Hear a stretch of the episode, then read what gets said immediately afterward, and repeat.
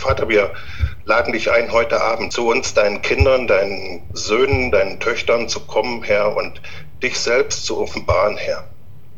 Herr, wir laden dich ein, dass du kommst und uns zeigst, wie du tickst, wie dein Herz ist, was ähm, schon vor Ewigkeiten in deinem Herz war.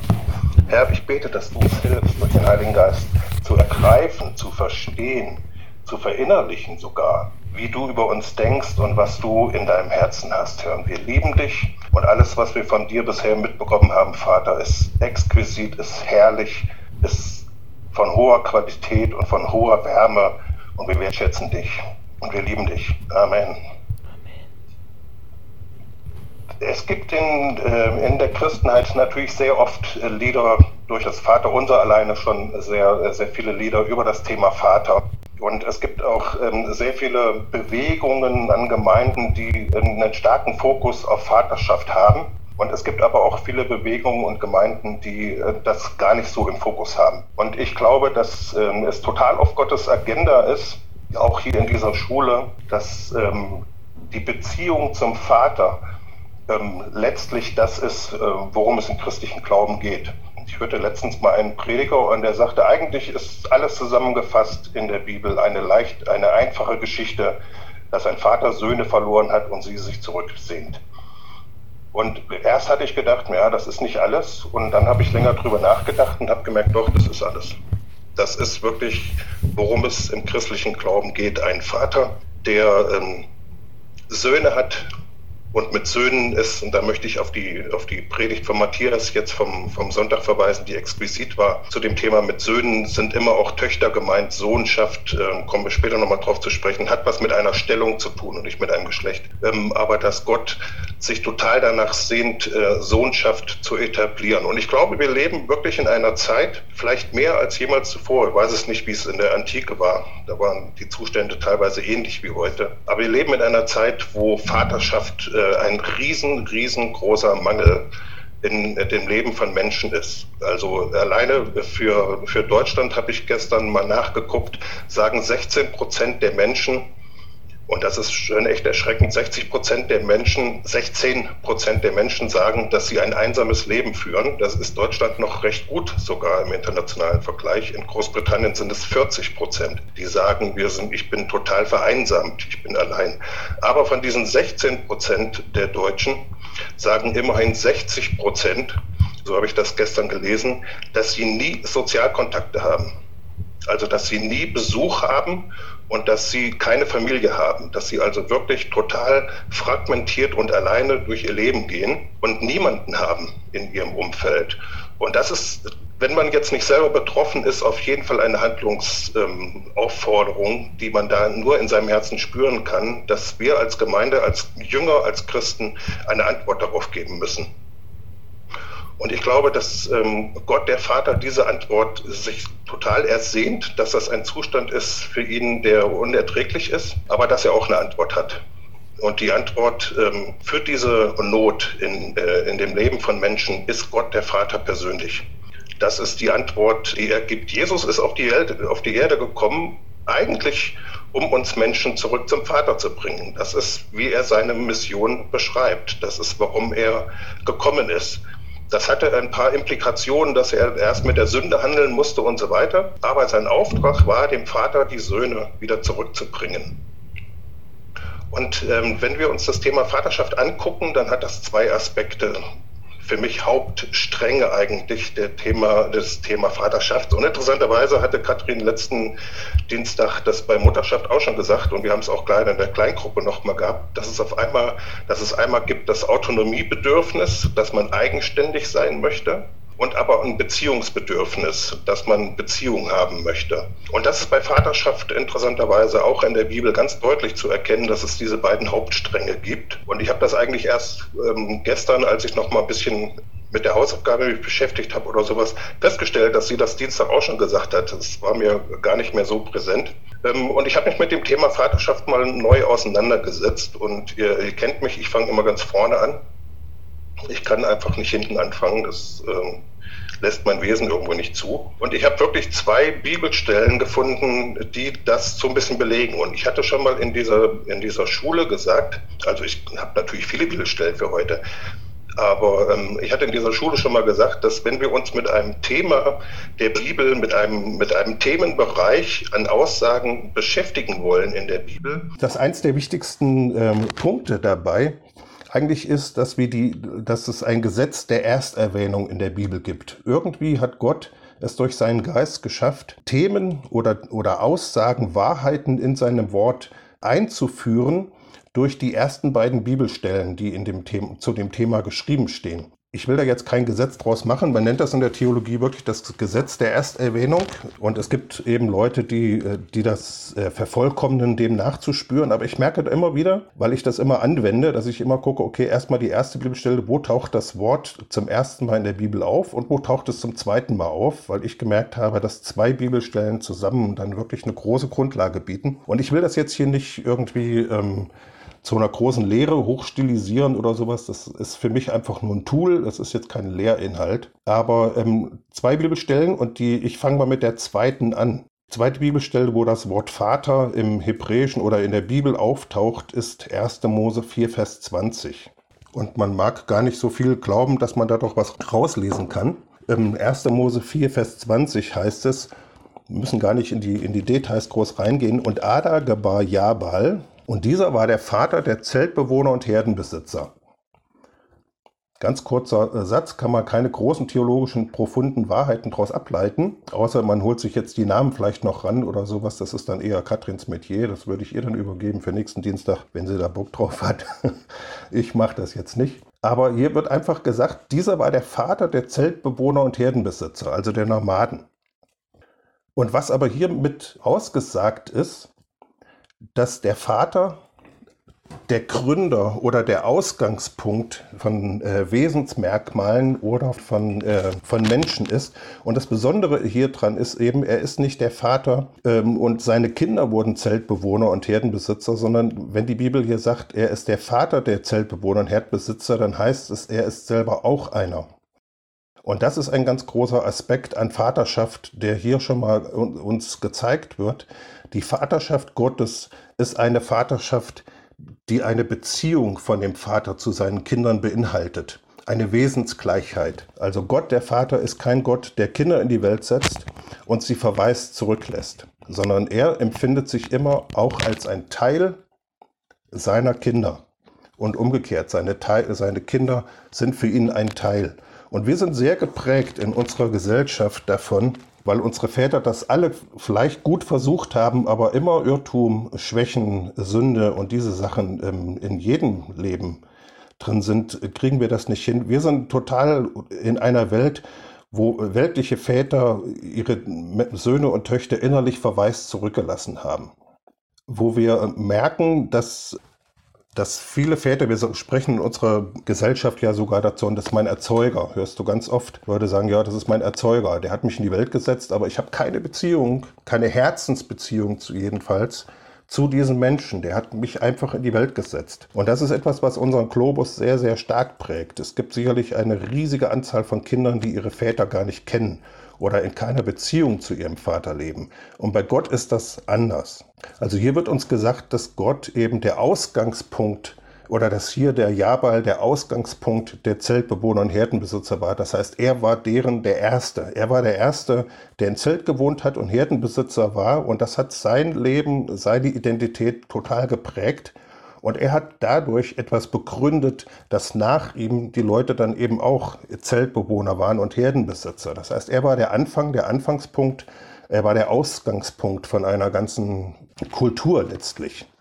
So, und ähm, wir gucken uns mal Johannes 17, Vers 21 an, weil der Gott der Bibel ist ein anderer Vater als weltliche Väter. Aber ich möchte gar nicht so sehr, dass wir im, im, jetzt so in Emotionen rumrühren. Wenn der Geist Gottes was aufbringt, ist das okay, aber ähm, mein Ziel ist jetzt nicht irgendwie äh, uns vor Augen zu führen, wie verwaist wir aufgewachsen sind und was alles hätte besser laufen können. Das soll der Geist Gottes machen. Aber wir wollen uns Gott als den Vater angucken und einfach verstehen, wie er tickt.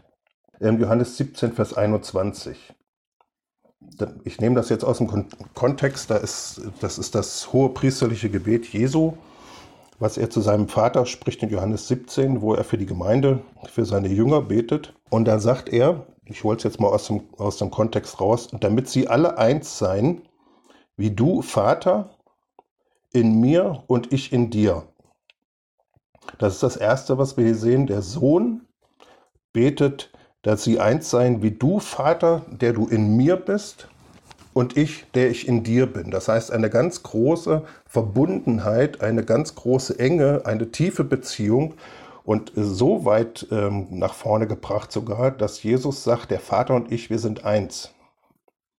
Wir sind nicht zu trennen. Ich hatte das mal symbolisiert, vielleicht können, können einiges daran erinnern, mit dieser Wasserschüssel, ähm, wo ich dann so ein Glas reingetaucht habe. Und dann ist in dem Augenblick Inhalt ähm, von Glas und Schüssel genau das gleiche. Und so ist das mit Vater und Sohn. Ja, Gottes Bestreben ist, alles, was er schafft, was er hervorbringt, mit sich selber zu erfüllen und eins mit sich zu machen.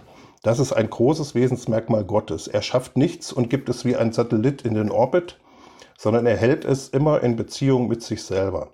So, also hier sagt schon Jesus als der Sohn, wie du Vater in mir und ich in dir. Und dann sagt er, damit auch sie, also wir Jünger oder damit die Christen, damit auch sie in uns eins seien. Also worum Jesus hier betet, ist, dass dieser, dieser Zustand wiederhergestellt wird, dass Menschen eins mit dem Vater sind. Dass sie wieder zurück zu dem Vater kommen. Und das ist jetzt nicht nur ein Konzept irgendwie von, ja, ich fühle, wie in diesem Lied ausgedrückt, so eine, eine Liebe und das sind so schöne Gefühle, wenn ich an Vaterschaft äh, denke, in so, solchen Aspekten, wie sie in dem Lied zum Ausdruck waren, sondern ganz klar ist zu halten, Gott ist erstmal dein Schöpfer. Er ist der Schöpfer deines Leibes, aber er ist der Vater deines Geistes. Und das ist, ein, das ist ein Unterschied. Du hast einen irdischen Vater, du hast aber auch einen geistigen Vater, der nämlich den inneren Menschen, der aus dir gekommen ist, wie die Bibel uns sagt, gezeugt hat, ihn hervorgebracht hat. Und von daher ist da eine tiefe und innige Beziehung. Und der Vater ist einer, der sich total sehnt, dass wir in totaler Einheit mit ihm leben. Er sehnt sich danach. Und deswegen hat Jesus gebetet, dass wir alle eins sein, wie du, Vater, in mir und ich in dir, damit auch sie in uns eins sein, damit die Welt glaube, dass du mich gesandt hast. Also eins sein ist ein Merkmal, wo Gott sagt oder wo der Vater sagt, wenn diese Einheit zwischen meinen Kindern und mir wiederhergestellt wird, dann wird die Welt sehen, dass Jesus gesandt wurde. Also diese Einheit, diese geistige Verbundenheit ist Gott sehr, sehr wichtig. So, und jetzt sagte ich vorhin, dass Gott kein einfacher Erzeuger ist. Also wir kennen das von Vaterschaft. Jetzt bei meinem Vater war es nicht so. Mein Vater war wirklich ein treu sorgender Vater, ist es bis heute, der wirklich durch ganz Deutschland mit dem Auto getuckert ist, um mich wieder irgendwo rauszuhauen, wenn ich Kalamitäten angestellt hatte. Ich erinnere mich, dass ich eine Fahrradtour gemacht habe und irgendwo im Weserbergland dann äh, Schiffbruch erlitten hatte. Und dann brauchtest du nur anrufen und dann ist Vater in seinen Jetter gestiegen und ist dann über Trennelburg, ich weiß nicht, wo der überall rumgefahren ist und hat mich dann da hinten wieder rausgehauen. Aber Gott ist kein Erzeuger, der in die Welt stellt und vergisst. Das ist sehr, sehr wichtig zu verstehen. Sondern alles, was Gott schafft, was er hervorbringt, ist ein Teil von ihm und bleibt ein Teil von ihm. Also Gott ist niemand, der etwas Separates schafft, sondern alles, was Gott schafft, wir reden jetzt mal von dem sündlosen Zustand, von dem Idealzustand. Alles, was er schafft, was er hervorbringt, bleibt eins mit ihm. Das ist eine ganz, ganz wichtige Aussage. Also seine Schöpfung in seinen Gedanken soll ein Teil von ihm sein. Und das führt uns dahin, dass wenn Menschen verloren gehen, es dem Vater an Ganzheit fehlt.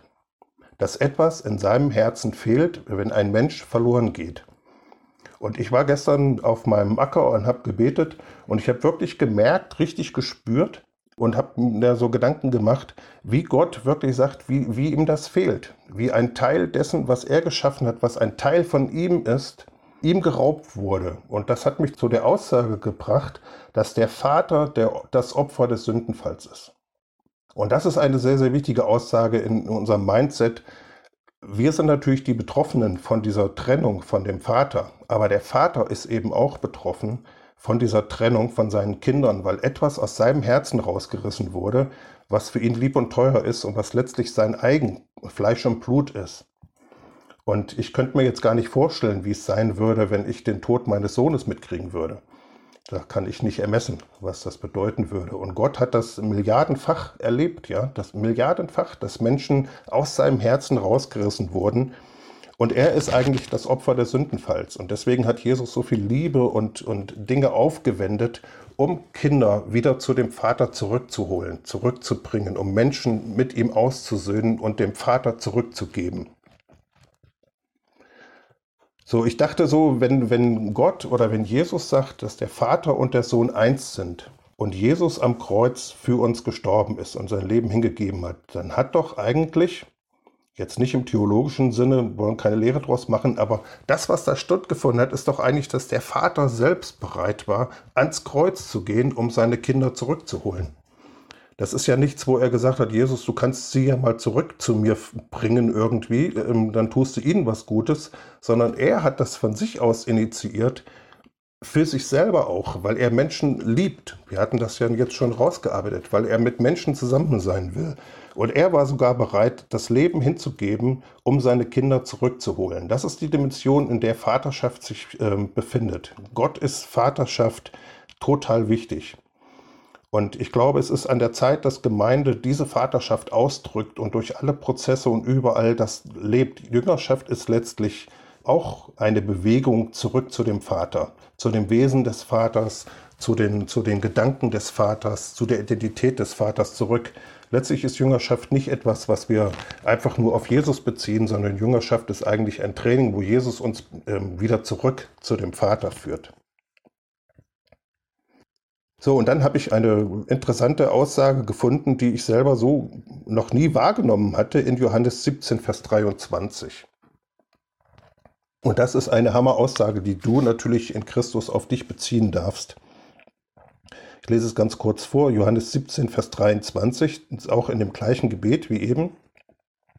Da sagt Jesus, dass sie in eins vollendet seien, damit die Welt erkenne, dass du mich gesandt und sie geliebt hast, wie du mich geliebt hast. Und das ist schon eine ziemlich erstaunliche Aussage. Stell dir mal vor, wir, wir singen Lieder, wir wissen, der Vater liebt seinen Sohn Jesus und da ist eine innige Beziehung schon vor Grundlegung der Welt, eine ewige, innige Beziehung. Und hier sagt das Wort Gottes, dass der Vater dich genauso geliebt hat wie Jesus. Das ist ja fast nicht zu, zu ergründen. Das ist auch nicht zu ergründen. Aber das ist in dem Herzen Gottes drin. Er hat jeden Menschen, wir, die wir uns immer als schuldig, imperfekt, mir fehlt noch was äh, betrachten, aus der Perspektive des Vaters ist jeder Mensch für ihn genauso liebevoll und wertvoll oder liebenswert und wertvoll wie Jesus. Das ist eine Tragweite, deren muss man Ausdruck in Gemeinde geben. Das, das kann man ja nicht so stehen lassen. Man kann ja nicht so tun, als wäre das nicht da. Der Vater liebt jeden Einzelnen, jeden einzelnen Menschen und zwar genauso wie Jesus. Und da sind wir als Jünger dann eben auch an, herausgefordert, uns diesen Realitäten zu stellen und zu gucken, wie kriegen wir diese Vaterschaft äh, an den Mann und an die Frau? Wie kriegen wir das in die Welt? Das ist unsere Herausforderung, der wir uns stellen müssen, dass wir wirklich über den Einzelnen kommen und sagen, ich möchte jeden einzelnen Menschen zu dem Vater zurückbringen. Das ist der Auftrag, den wir als Christen haben. So, und jetzt gucken wir in Epheser 1, Vers 3 bis 6. Ihr kennt es ja, das ist ja auch eine Jüngerschaft, die Bibelschule. Hier pauken wir Bibelstellen durch. Epheser 1, Vers 3 bis 6. Da sagt der Paulus, gepriesen sei der Gott und Vater unseres Herrn Jesus Christus. Er hat uns gesegnet mit jeder geistlichen Segnung in der Himmelswelt in Christus, wie er uns in ihm auserwählt hat, vor Grundlegung der Welt, dass wir heilig und tadellos vor ihm sind in Liebe und uns vorherbestimmt hat zur Sohnschaft durch Jesus Christus für sich selbst. Das ist letztlich das Vaterherz. Der Vater hat nicht gehandelt, weil er deine Not gesehen hat und hat gesagt, ich will die Not der Menschen lindern, sondern der Vater hat gehandelt, weil er dich für sich selbst will weil er dich für sich selber liebt. Er liebt deine Gegenwart. Er, Menschen sind ihm so wichtig, du bist ihm so wichtig, dass er gehandelt hat. Er hat nicht in so einer Barmherzigkeit einfach nur dein Verlorensein gesehen und hat gesagt, naja, ich muss den Jens mal raushauen. damit es ihm besser geht, sondern er hat das getan, weil er Jens bei sich haben will. Es ging ihm um, ihn selber. Das ist, was die Bibel hier sagt.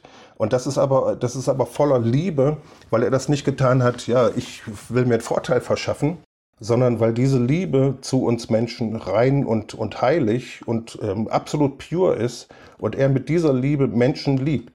Und weil er dich so liebt, hat er gesagt, ich möchte dich wieder bei mir haben. Das ist die Dimension von Vaterschaft. Das hat nicht damit zu tun, ja, Menschen sind, sind halt äh, voller Probleme und voller Schuld. Ich will hingehen und sie irgendwie wieder retten, dann geht es ihm ein bisschen besser, sondern er hat das getan, um alle Hindernisse zu beseitigen, damit du wieder in die Sohnschaft zu ihm zurückkehren kannst, weil er dich haben wollte. Und das ist, es klingt erstmal egoistisch, aber wenn wir die Dimension verstehen, dann ist das sowas Zärtliches und sowas Schönes zu merken, ja, diese Beziehung zwischen mir und dem Vater ist da, weil der Vater sie will. Und ist nicht auf meine Initiative zustande gekommen. Und bleibt auch nicht bestehen, weil ich das betreibe und weil ich immer sage, Vater, komm doch wieder mit deiner Gegenwart, ich brauche dich, sondern diese Beziehung besteht, weil der Vater sie will. Und das ist deine Sicherheit im Leben, dass du einfach weißt, mein Vater liebt mich immer. Und egal was passiert und egal wie ich drauf bin, mein Vater liebt mich immer und er sehnt sich nach mir. Das ist die Dimension, die wir in die Welt tragen müssen. Das gilt für jeden Menschen. Der Vater hat eine tiefe Sehnsucht nach jedem Menschen. Er hat uns vorherbestimmt zur Sohnschaft für sich selbst. Das ist, was die Bibel lehrt. So, und es ist sein Anliegen, dass Menschen frei von Schuld werden. Weil er das nicht ertragen kann, wenn Menschen äh, in Schuld leben. Es ist sein Anliegen, dass wir gesund sind weil er einfach möchte, dass wir gesund sind. Das ist sein liebe, liebendes Herz. Er möchte gesunde Menschen. Er möchte, dass wir frei sind, dass wir in Freiheit leben. Das ist sein Anliegen. Er hat es initiiert. Es ist nicht auf uns zurückzuführen. Und er handelt in Christus, der Vater, um Menschen zurückzubekommen. Und das ist der Pulsschlag Gottes. Er handelt immer nur, um Menschen zurückzubekommen, weil er sie so liebt. Und er will, das sagt Johannes 14, wird das drüber beschrieben, könnt ihr euch angucken. Ich habe hinterher dann auf dem Skript noch ein paar Bibelstellen, die wir jetzt nicht angucken. Aber er will, dass du eine ewige Wohnstätte hast. Johannes 14 beschreibt Jesus das. Ich gehe hin, in dem Haus meines Vaters, sagt er dort, sind viele Wohnungen. Und ich gehe hin, euch eine Stätte zu bereiten. Eigentlich hat mich das wirklich berührt. Ich denke, okay, da sind ganz viele Wohnungen in diesem Haus, aber jetzt geht Jesus hin und legt neue Bettwäsche auf und neue Tischwäsche und macht diese Wohnung, richtet er her, weil er weiß, naja, da zieht ja jetzt jemand ein. Und dann macht er das frisch und macht das wieder schön. Und es sind wirklich unterschiedliche Worte, die auch benutzt werden ähm, zwischen Wohnung und dieser Stätte. Es ist nicht das Gleiche, sondern der Vater hat viele Wohnungen und Jesus geht hin, damit du einen Platz hast. Das Wort, was dort benutzt wird, heißt Topos. Wir kennen das von Topografie, heißt einfach nur Ort, Stelle, aber ein, ein Ort, den man benennen kann. Nicht irgendwie eine Landschaft, sondern wirklich ein Ort unter einem Baum oder auf einem Stuhl ein Platz im Kino oder sowas, das wäre so eine Analogie dazu. Und Jesus ist dazu gekommen, um dir dort einen Platz zu bereiten, damit du dich da draufsetzen kannst und damit der Vater dich in seiner Gegenwart hat.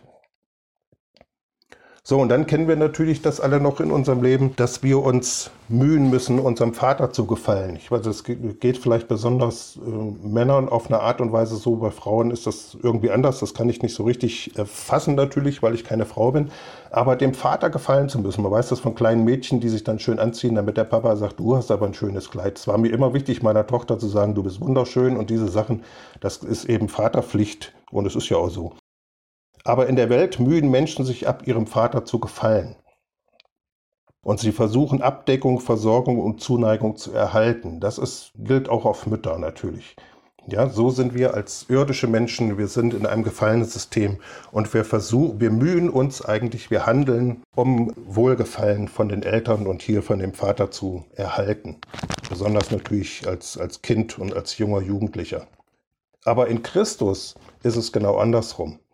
In Christus hast du Wohlgefallen, Abdeckung, Versorgung und Zuneigung und auf dieser Basis lebst du jetzt. Das ist also genau das umgekehrte Prinzip. Und das ist eben wie Gott tickt. Er sagt nicht, beweis mir doch mal, ob du es ob du's ehrlich meinst, beweis mir doch mal, wer du bist, was du alles kannst, sondern er sagt, ich stelle dir alles zur Verfügung, damit ich dich genießen kann. So, und das ist eine, das ist die Dimension von Vaterschaft letztlich, die wir die wir jetzt wirklich aufrichten müssen. Und ich bin da wirklich herausgefordert, auch für mich selber. Ich suche wirklich den Herrn, wie kann ich Vaterschaft wirklich leben? Wie kann ich in dieser Welt ein Vater sein? Und wenn du drei Jahre hier in dieser Bibelschule warst, in dieser Jüngerschaftsschule, dann hast du eine Menge zu geben. Und es gibt eine Menge Kinder da draußen und Menge, also ich rede auch von Erwachsenen, die dich als Vater oder jetzt in der Vaterschaft wirklich benötigen und die danach sich sehnen und danach ausstrecken, dass etwas von Vaterschaft durch Jünger in ihr Leben transportiert wird, weil Gott tut es nicht aus dem Himmel, sondern er tut es durch Menschen. Und ich glaube, wenn wir uns auf unseren Vater besinnen und wirklich sagen, ja, von ihm sind wir ausgegangen und wir sind in ihm verbunden noch mit ihm und seine Gegenwart ist einfach da. Ich merke einfach, wenn ich in den letzten Tagen, wenn ich zu dem Vater bete, kommt eine ganz andere, nochmal eine ganz andere Nuance rein, als wenn ich wirklich einfach nur mich mit Jesus beschäftige oder Heiliger Geist. Wenn dieser Vateraspekt reinkommt, dann ist das nochmal eine ganz andere Dimension. Jesus sagt, der Vater ist größer als ich. Also das ist nochmal viel mehr Power und viel mehr Action. Es gibt einen schönen äh, Vers, ich lese den einfach nur vor in Sprüche 17, Vers 6. Da heißt es, die Krone der Alten sind Kindeskinder und der Kinderschmuck sind ihre Väter. Und das ist, was auf Gott sich definitiv bezieht. Unser Schmuck, unsere, also das Wort, was dort für Schmuck benutzt wird, heißt Schönheit oder kann man kann es auch mit Herrlichkeit übersetzen.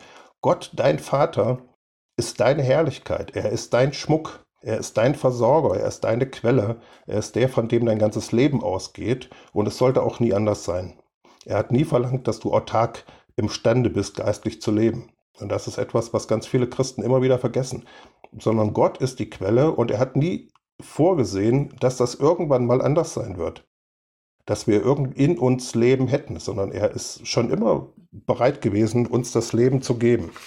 Also das ist ein Aspekt von, von Vaterschaft, dass Gott eben eine Einheit mit dir will und dass er deine Gegenwart liebt und dass er ähm, dich erlöst hat um seiner selbst. So, das ist die zweite Bibelstelle über Vater im Alten Testament. Jetzt gucken wir uns die erste an. Und da versuche ich jetzt ein bisschen Speed zu machen, aber dass wir das Thema uns nochmal angucken, weil Vaterschaft, wir haben das vorhin gesehen in diesem Lied, kann sehr schnell eine einseitige äh, Sache werden in der Darstellung. Aber wir wollen das nicht abqualifizieren, ich möchte es nur ergänzen. Die erste Bibelstelle, wo Vater in der Bibel auftaucht, ist in 1. Mose 2, Vers 24. Der Vers ist bekannt. Da heißt es, deshalb wird ein Mann Vater und Mutter verlassen und wird seiner Frau anhangen und so weiter. Da wird davon gesprochen, das erste Mal diese, dieses Wort Vater taucht auf in einem Kontext, dass hier der Sohn eigenständig wird, dass er mündig wird, dass er den Vater verlässt auf eine gewisse Art und Weise und jetzt seiner Wege geht, seines Lebens geht, sich mit seiner Frau zusammen verbindet und ein eigenständiges, mündiges Leben führt. Und das ist eben der zweite Aspekt von Vaterschaft, der genauso wichtig ist wie der erste und ähm, den Gott auch, glaube ich, in den kommenden Jahren wirklich offenbaren wird. Gott möchte, dass wir erwachsene Söhne sind. Und mit Sohn sind die Töchter jetzt auch gemeint, weil wir reden von der Sohnestelle. Wir gucken uns das jetzt gleich nochmal an. Wenn wir zum Beispiel so ein Lied sehen, und ich will das nicht abqualifizieren, ich finde das Lied wirklich wunderschön, ich finde das Bildmaterial hervorragend, was da gedreht wurde, ich finde das wirklich anrührend. Aber bei dem Thema Vater verfallen Christen schnell in, ich sag's jetzt mal ein bisschen plakativ, ein bisschen böse, mag sein, aber ich glaube, böse ist es nicht, aber direkt. Bei Vater verfallen Christen schnell in die Rolle eines Kleinkindes und wollen in der Vorstellung schwelgen, auf seinen Knien zu sitzen. Nichts dagegen. Gut. Und wenn du es brauchst, tu es. Es ist ganz wichtig. Der Punkt ist aber, Kleinkinder können ihren Vater nicht verstehen. Die verstehen die Motive des Vaters nicht. Die können Nutznießer sein, aber sie verstehen ihren Vater im Herzen nicht. Und ich habe mir mal den frechen Satz aufgeschrieben, und mit Teddybären alleine sind Kriege auch nicht zu gewinnen. Also es gibt noch eine zweite Facette von Vaterschaft und das ist, dass Gott erwachsene Söhne erträumt. Dass er wirklich möchte, dass Menschen in eine Mündigkeit hineinkommen und wir gucken uns ein paar Bibelstellen dazu kurz noch an. Ich versuche es ein bisschen zusammen zu dämpfen. Lass uns mal kurz gucken in Galater 4, Vers 1 bis 7. Das ist eine Bibelstelle, die ich kurz auch aufschlage, aber die ist ganz wichtig im Zusammenhang. Und ich versuche einfach so einen Abriss, mal so einen Überblick zu geben über das Thema. Und da gibt es sehr, sehr viel zu, zu sagen. Und ich habe in der Vorbereitung eigentlich immer nur gestrichen, alles Mögliche wieder rausgestrichen, was mir wertvoll erschien, das zu teilen, aber weil ich irgendwo gemerkt habe, ja, das ist ja, wenn man da einmal anfängt, ist es ja ein, ein riesiges Thema, das Thema Vaterschaft, weil es ist halt das zentrale Thema der Bibel. So, hier sagt der Galaterbrief in Galater 4 ab Vers 1. Ich sage aber, solange der Erbe unmündig ist, unterscheidet er sich in nichts von einem Sklaven, obwohl er Herr über alles ist sondern er ist unter Vormündern und Verwaltern bis zu der vom Vater festgesetzten Frist. So waren auch wir, als wir Unmündige waren, unter die Elemente der Welt versklavt. Als aber die Fülle der Zeit kam, sandte Gott seinen Sohn, geboren von einer Frau, geboren unter Gesetz, damit er die loskaufte, die unter Gesetz waren, damit wir die Sohnschaft empfingen. Weil ihr aber Söhne seid, sandte Gott den Geist seines Sohnes in unsere Herzen, der da ruft, Abba Vater. Also bist du nicht mehr Sklave, sondern Sohn. Wenn aber Sohn, so auch Erbe durch Gott. Und das ist eine Bibelstelle, wo man besonders in der Glaubensbewegung, in der ich groß geworden bin, sehr, sehr viel drüber hören konnte, über dieses nicht mehr unmündig zu sein und ein Erbteil zu haben und diese ganzen Sachen, kostbare Sachen dabei. Was aber manchmal ein bisschen übersehen wird, ist, was Paulus hier eigentlich ausdrückt, ist nämlich, dass es eine Schau auf die gesamte Menschheitsgeschichte war und dass er hier eben sagt, es gab eine Zeit in der Menschheitsgeschichte, wo Menschen nicht mündig waren. Wo der Vater sie unter Verwaltung von irgendwelchen Leuten gegeben hat, die gesagt haben, hier erzieht mein, mein Kind, sorgt dafür, dass es groß wird, trainiert es, bis zu dem Zeitpunkt, wo ich es in die Sohnschaft einsetze. Und das war selbst im Römischen Reich so. Sohnschaft war ein Zeitpunkt, wo der Vater ähm, gewisse Vollmachten an den Sohn übergeben hat. Wenn der Vater zum Beispiel geschäftstätig war, dann hatte er zu einem bestimmten Zeitpunkt seine Geschäftstätigkeit auf den Sohn übertragen, hat vielleicht Vermögen übertragen, hat Aufgaben übertragen, hat äh, Geschäfte übertragen. Und davon ist hier die Rede, dass Gott eben sagt, in der Menschheitsgeschichte gab es eine Zeit, wo die Menschheit noch nicht bereit war, die Geschäfte des Vaters auszuüben und deswegen waren sie unter Vormündern, Pädagogen quasi, die sie ranziehen sollten. Und dann sagt er aber, als aber die Fülle der Zeit kam, damit ist die Zeit gemeint, als Jesus dann auf die Erde kam, da ist dann die Zeit angebrochen, wo Gott der Menschheit die Sohnschaft zuspricht.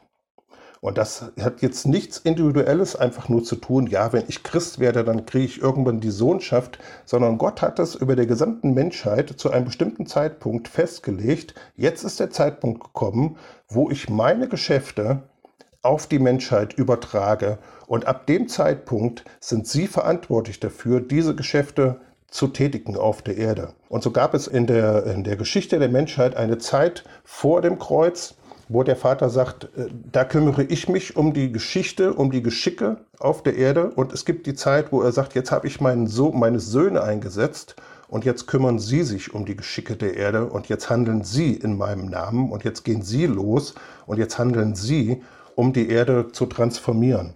Und das ist eigentlich, was hier ausgedrückt würde. Gott hat von Anfang an darauf hingearbeitet, dass wir an einen Tag kommen als gesamtes Menschheitsgeschlecht, so muss man das wirklich sehen, bis wir an den Tag kommen, wo er sagt, so, und jetzt gebe ich euch das Sohnesrecht. Jetzt setze ich euch ein in das Erbe, jetzt setze ich euch ein in die Vollmacht, jetzt übertrage ich meine Geschäfte auf euch und jetzt seid ihr imstande, Geschäfte in meinem Namen zu machen und alle meine Feinde und alle meine Geschäftspartner sind involviert in diesen Prozess zu merken, wenn die jetzt auftreten, dann tun sie das in meinem Namen. So war das im Orient. Da hat der Vater seinen Geschäftspartnern gesagt, hör zu, mein Sohn, den setze ich jetzt in die Sohnschaft ein. Wenn der das nächste Mal bei dir auftaucht, dann handel mit ihm so, als wäre ich gekommen. Und tu ihm kein Leides an. Das Jesus erzählt auch so eine Geschichte, ne, wo dann der Knecht kommt und die schlagen ihn zusammen und ganz zum Schluss schickt er dann den Sohn und sagt, hier, letzte Mahnung, jetzt habe ich den Sohn geschickt. Ne? Das ist der Vertreter des Vaters. So, also Gott möchte, eine Vaterschaft etablieren. Er möchte uns zu sich ziehen, er möchte uns ganz eng an uns haben. Er sieht uns aber als mündige Söhne. Und klar gibt es eine, eine Zeit von Reife im christlichen Leben, wo man in eine Mündigkeit hineinfindet, natürlich. Aber Gott hat es eben schon festgelegt, dass wir jetzt in dem Zeitpunkt sind, wo er uns die Sohnschaft zuge zugesprochen hat. Es ist die, die Einsetzung eigentlich in die eigene Nachfolge. Das heißt nicht, dass der Vater sterben wird, aber er sagt, okay, ihr seid reif genug, es ist jetzt die Zeit, ich spreche euch diese Nachfolge, ähm, meine Nachfolge zu. Und das ist unsere Grundlage im christlichen Glauben zu wissen. Vaterschaft ist nicht nur die eine Sache, wo ich zu dem Vater komme und, und ähm, mich lieben lasse und er liebt mich, sondern er sieht mich jetzt auch schon als mündigen Sohn. Er behandelt mich auch als einen mündigen Sohn. Er behandelt mich als einen, der jederzeit in der Lage ist, in seinem Namen aufzutreten und mit Autorität zu handeln. Das gehört zur Vaterschaft genauso dazu. Also du bist mit den Geschäften des Vaters betraut worden. Deswegen hat er dir eine Salbung gegeben. Deswegen hat er dir ähm, Gaben gegeben weil du seine Geschäfte auf der Erde mit uns allen zusammen ausführen sollst. Und deswegen sagt Römer 8, Vers 19, denn das sehnliche Harren der Schöpfung wartet auf die Offenbarung der Söhne Gottes. Also, dass die Söhne jetzt anfangen, im Namen des Vaters zu handeln. Das ist, worauf die Schöpfung wartet. Wir können viel sagen über Klimaerwärmung und alles Mögliche. Was die Bibel uns lehrt, ist, diese Schöpfung da draußen wartet, dass wir offenbar werden, dass wir anfangen, unsere Geschäfte, die der Vater uns übertragen hat, wahrzunehmen und auszuführen. So, also der Vater gibt dir eine neue Identität, das wissen wir. Und der Vater teilt das Erbe aus. Das ist ein ganz wichtiger Punkt an, äh, an dem Thema Vaterschaft wir sind seine Erben. Wir haben gesagt, wir sind Teilhaber Gottes. Der Vater legt seinen Segen auf den Sohn. Das siehst du im Alten Bund ganz oft, ähm, wenn die Patriarchen gesegnet haben. Bei einem heißt, ich habe nur den einen Segen. Und da wurde Jakob gesegnet und der Esau wollte auch einen Segen haben. Der Vater sagt, nee, ich habe jetzt da wirklich meine gesamte Kraft reingelegt. Alles, was ich hatte und an, an, an Geisteskraft hatte, habe ich auf diesen Sohn Jakob gelegt. Ich kann das nicht ich kann das nicht ein zweites Mal. Also da ist wirklich eine Zuteilung. Und der Vater überträgt dir Autorität und überträgt dir Sohn. Der Vater gibt dir die Möglichkeit und die Fähigkeit, Geschäfte für ihn auf der Erde abzuwickeln. So reif sieht er dich an und so setzt er auf dich. Der Vater ist letztlich deine Sicherheit natürlich, ja, die Sicherheit in deinem Leben. Der Vater ist auch jemand, der den Sohn berät. So, also ich bin immer ganz froh, wenn ich irgendwas früher am Auto, dann habe ich meinen Vater gefragt. Ne? Und der alte Metaller, der hat dann gesagt, ja, ich hole erstmal 13er Schlüssel, Junge. Und dann ist der am Auto irgendwo und dann hat er das repariert. Es ist eine tolle Beziehung, einen Vater zu haben, der einen berät, wenn man noch äh, jung ist und diese Sachen noch nicht kennt. Und ein guter Vater lehrt und leitet den Sohn an. Und das sind Aspekte, die in Gemeinde gehören. Ja, dass wir als Jünger losgehen und dafür sorgen, dass Menschen ihr Erbe antreten. Dass wir dafür sorgen, dass Menschen in den Segen, den der Vater für sie hat, auch leben. Dass wir dafür sorgen, dass Menschen in die Autorität hineinfinden, die der Vater ihnen gegeben hat. Dass wir Menschen trainieren, dass sie ein, eintreten in die Geschäfte des Vaters und die dann auch tätigen auf der Erde, also wirklich in ihre Berufung reinzukommen dass wir Vaterschaft leben, indem wir Menschen beraten, indem wir sie leiten, anleiten und lehren. Und das ist ja etwas, was wir hier etablieren. Und das ist, glaube ich, auch das, was, was auf unserem Herzen ist. Und das ist, glaube ich, das, was Gott wirklich auch tun möchte auf der Erde. Wirklich eine Vaterschaftsbewegung zu, zu geben. Und ich glaube, es ist großartig zu erkennen, wie Gott als Vater eigentlich tickt. So, das sind ganz kurze Spots zu diesem Thema. Ich will gar nicht viel mehr sagen. Aber ich habe natürlich eine heiße Hausaufgabe, die schicke ich rum. Ich lese sie mal eben vor. Es sind ein paar Punkte, also du wirst wahrscheinlich das in dieser einen Woche nicht zu Ende denken können. Ich habe hier mal aufgeschrieben, manche Söhne verzichten auf ihre Mündigkeit, um bei dem Vater bleiben zu können. Das wäre dann der Punkt, ich versuche die Beziehungsebene zu erhalten. Und Gott möchte eben beides. Er möchte eben, dass wir mündig werden und dass wir in der Beziehung zu ihm bleiben. Und dann für dich die Frage, wo musst du dich von Erwartungen frei machen, also von Erwartungen deines Vaters frei machen, um mit deiner Berufung leben zu können? Und das muss nicht unbedingt so sein, dass dein Vater das dir heute noch artikuliert, aber vielleicht ist es etwas, was du, was du einfach merkst, was in deiner Persönlichkeit mitschwingt, dass du immer denkst, das muss ich, das muss ich erfüllen. Also das ist der eine Punkt. Der andere Punkt ist, manche leben ihre Eigenständigkeit und werden verstoßen denn nur wenigen Vätern gelingt es, ihre Söhne in ihrer Eigenständigkeit zu ehren und diese weiterhin als Teil von sich zu sehen. Das kann auch ein Konflikt sein, in dem man steht, dass man merkt, als ich meine Eigenheit entwickelt habe, hat mein Vater die Beziehung irgendwo abkühlen lassen. Das geht, glaube ich, sehr, sehr vielen Söhnen so. Davon kann ich sogar selber auch so ein bisschen sagen. Ja, irgendwie, wenn dein Vater merkt, jetzt wird er aber nicht so, wie ich das für ihn gedacht habe, dann kühlt die Beziehung ab. Und falls dann nötig, beschäftige ich mit diesen Dingen und dann vergib deinem Vater.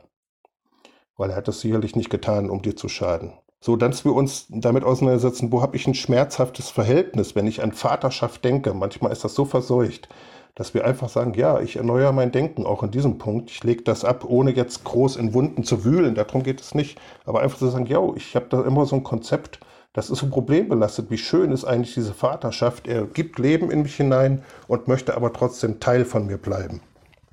Dann vielleicht, an welchen Punkten handelst und denkst du so, wie du tust, weil du dich im Grunde deines Herzens verwaist fühlst? Das ist eine ziemlich tiefe Frage. Also das ist etwas, wo man, wo man länger dran verweilen kann. Und es geht immer darum, diese Dinge im Gebet zu bewegen.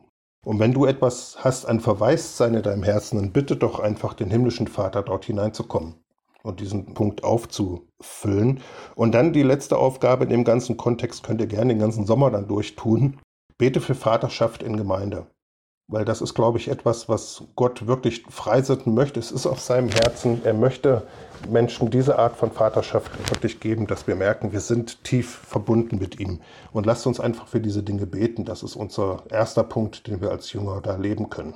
Vater, und ich bete, dass wir dass wir das hinkriegen, Herr, dass wir deine Vaterschaft ausdrücken auf der Erde, Herr. Herr, du sendest uns, du hast uns gesandt, Herr, und du hast uns gesalbt, jeden deiner Jünger das Herz des Vaters in die Welt zu tragen, in Gemeinde zu tragen, in Jüngerschaft zu tragen, in Familie zu tragen und in die Welt zu tragen, Herr. Und wir beten, dass du ganz neu kommst, Vater, und Raum gewinnst in deinem Volk, Raum in unserem Herzen, Herr, und dass jetzt wirklich eine Zeit kommt, wo die Schöpfung sieht, wie dein Vaterherz schlägt, pulsiert und ich bete, dass deine Kraft und deine Salbung auf jeden von uns kommt, Herr, in dieser Vaterschaft, dass du uns umhüllst. Wir laden dich ein, dich zu offenbaren, Herr. Wir laden dich ein, deine Vaterschaft zu demonstrieren, uns zu zeigen, uns vor Augen zu stellen und uns zu enthüllen, Herr, wie dein Herz ist. Und wir danken dir, dass wir noch tiefer hineinkommen in das Leben mit Gott und dass wir viel höher kommen in unserer Berufung, weil wir hier auf dieser Erde sind, um deine Geschäfte zu erledigen, Herr. Danke, dass du unser guter Vater bist. Wir ehren dich, wir lieben dich und wir danken dir, dass du unser Ursprung bist und dass wir nicht verwaist sind, dass du, sondern dass du in uns bist, bei uns bist und dass du uns als Teil von dir betrachtest, Herr. Danke, Vater. Amen.